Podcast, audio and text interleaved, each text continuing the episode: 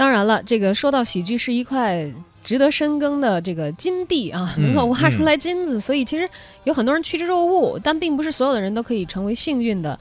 呃，淘金者当中发财的那些，但是同为喜剧片呢，啊、同期上映的，最近还有另外一部电影叫《你好，疯子》，那命运跟这个，尤其是跟情圣对比起来，那就惨多了。反差太大了。你好，疯子讲的是七个素不相识的人，毫无准备的情况下被关进了一个精神病院这么一个故事。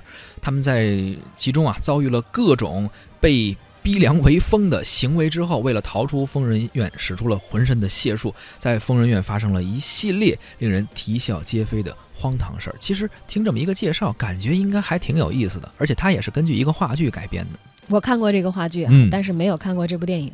近日，电影《你好，疯子》的导演呢质疑某电影网站的评分，说电影首映的当天中午，导演饶小志就发布了长微博，文字和截图呢质疑猫眼平台上《你好，疯子》的点映评分无故遭遇了波动，嗯说本来是九点零。然后到了八点三，再到了九点零。同时呢，他说上周五的凌晨，除了《情圣》以外，其他当天上新的电影评分全部都消失了。感觉怀疑他这个评分是不是有操作或者有这种异常的波动、啊，就这意思嗯那么随后呢，猫眼电影官方微博也做出了回应，称点映评分反复呢，是因为系统在筛除作弊的评分，而上映之后暂无评分的情况，是因为猫眼的平台有比较严格的出分标准，上映之后攒了足够多的购票用户，然后评分才会出现。而你好，疯子呢？正式上映之后，会把点映的评分，因为点映之前打过分嘛啊，是。停掉，然后再改为已经购票的这个观众他们提供的评分。但是饶晓志导演对于这个回应啊，并不是很满满意的啊。对他觉得，但也没办法，说既然你们这么评了，你们说怎么说就怎么有理嘛。网站是人家的嘛，他也只能接受这个现实吧。呃，他觉得说，就好像是我在考试的时候，考卷上明明答对了，但是老师给我打了叉。那我只能说，那好吧，也就这样吧。目前《你好，疯子》在豆瓣上的评分呢是七点二，高于大部分同档期的作品。那其实还可以哈，但是从排片量上来看，就比较惨淡了啊！嗯嗯影院并没有给这部电影很多的机会，除了首日排片占比达到百分之七之后呢，一直维持在每天百分之三左右。于是片方开始呼吁各大院线，说可以给到百分之五的排片嘛，每天能不能排一个黄金场啊？嗯，你好，疯子的官方微博称说，能尽的力都尽了，我们只是希望好电影可以被更多人看到。感谢那些和电影《你好，疯子》有共鸣的人，而且是附上了三篇啊，分别来自制片人、音乐监制郭帆，还有出品人陈辉给大家的公公开信，表达了对于电影制作的不易，感谢所有人的帮助。但是最终的目的是希望可以就此增加他们的电影排片。不知从什么时候开始啊，这个求增加排片，好像已经成为了一个宣发时候必备的环节了。之前最早的时候，方丽有一个这个一一柜拜票的这么一个行为，当时也是引发了讨论。后来前一段时间是吧？啊？冯小刚又开撕了嘛？对说你看你不给我排片，然后撕撕撕，就冯小刚这个出来吵架成了热点之后，排片也随之而上涨。是，啊所以说以后是不是所有出了电影的制片方，如果对排片不满意或者票房成绩一般的时候，都会想到这个办法，照方抓药。所以说前面这几位导演带了这么一个头，后边的人可能全都会照着这么干。呃，但是效果其实也不理想，并没有说因为你这么去呼吁了，于是排片就加上来了，因为。院线经理还是会会有自己的的考量嗯的，就像同为喜剧片，命运各不同。就算你宣发使了同样的招数，不同的人收到的效果也是不一样的。而我们的观众，也是我们文艺大家谈特约评论员胡克飞，又是怎么看的呢？呃，这个话题呢挺有意思的，不妨我先来说一下我本人的一个经历。呃，本周二下午呢，我出去办事儿，中间呢正好有两个小时的空，正好周边有一个电影院，于是我决定把这两个小时呢用电影打发掉。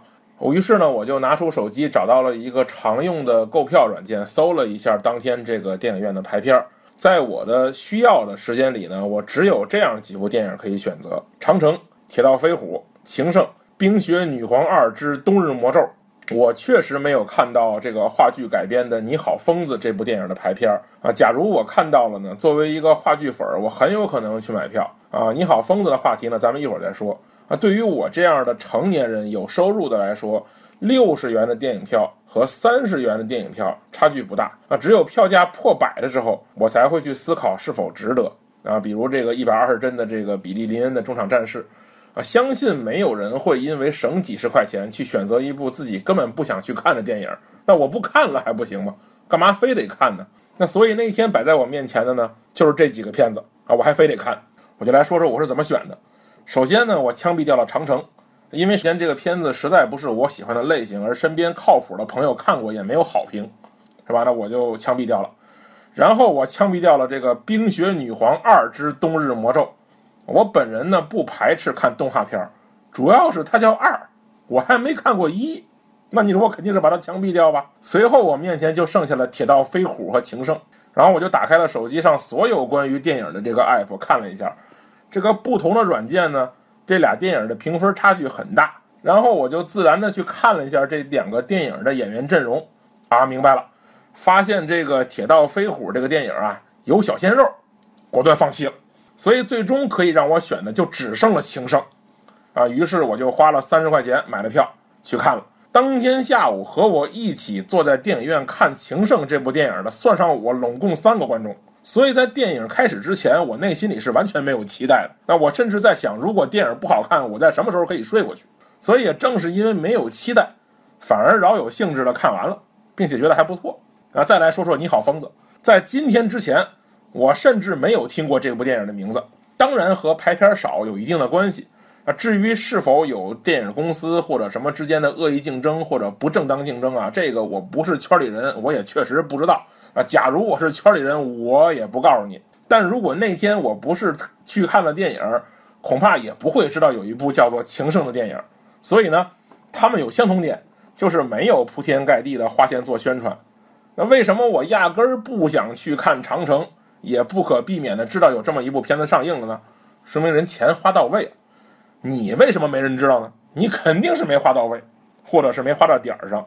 那对于中国电影如今混乱不成熟的市场来说，我觉得根本不存在酒香不怕巷子深的事儿，啊，更多的是人有多大胆，地有多大产的事儿。换句话说，啊，假如这部电影特别好，有口皆碑，看了还想看，不看就浑身难受。即便是排片少，在网络上也足够引起波澜，啊，可现实好像不是这样。啊，我曾经说过，这个电影《百鸟朝凤》开了一个坏头啊，跪求票房，抱怨排片，成为了现在电影宣传的一个新手段。这种事儿吧，有一次两次啊，观众还买账；你每次都弄，就没人新鲜了。说白了呀，是个要钱还是要脸的事儿。要钱呢，就老老实实研究明白电影宣传是怎么回事儿，该往哪儿砸钱就往哪儿砸。要脸呢，就闷头好好弄电影。把它做到，我看了就记住一辈子。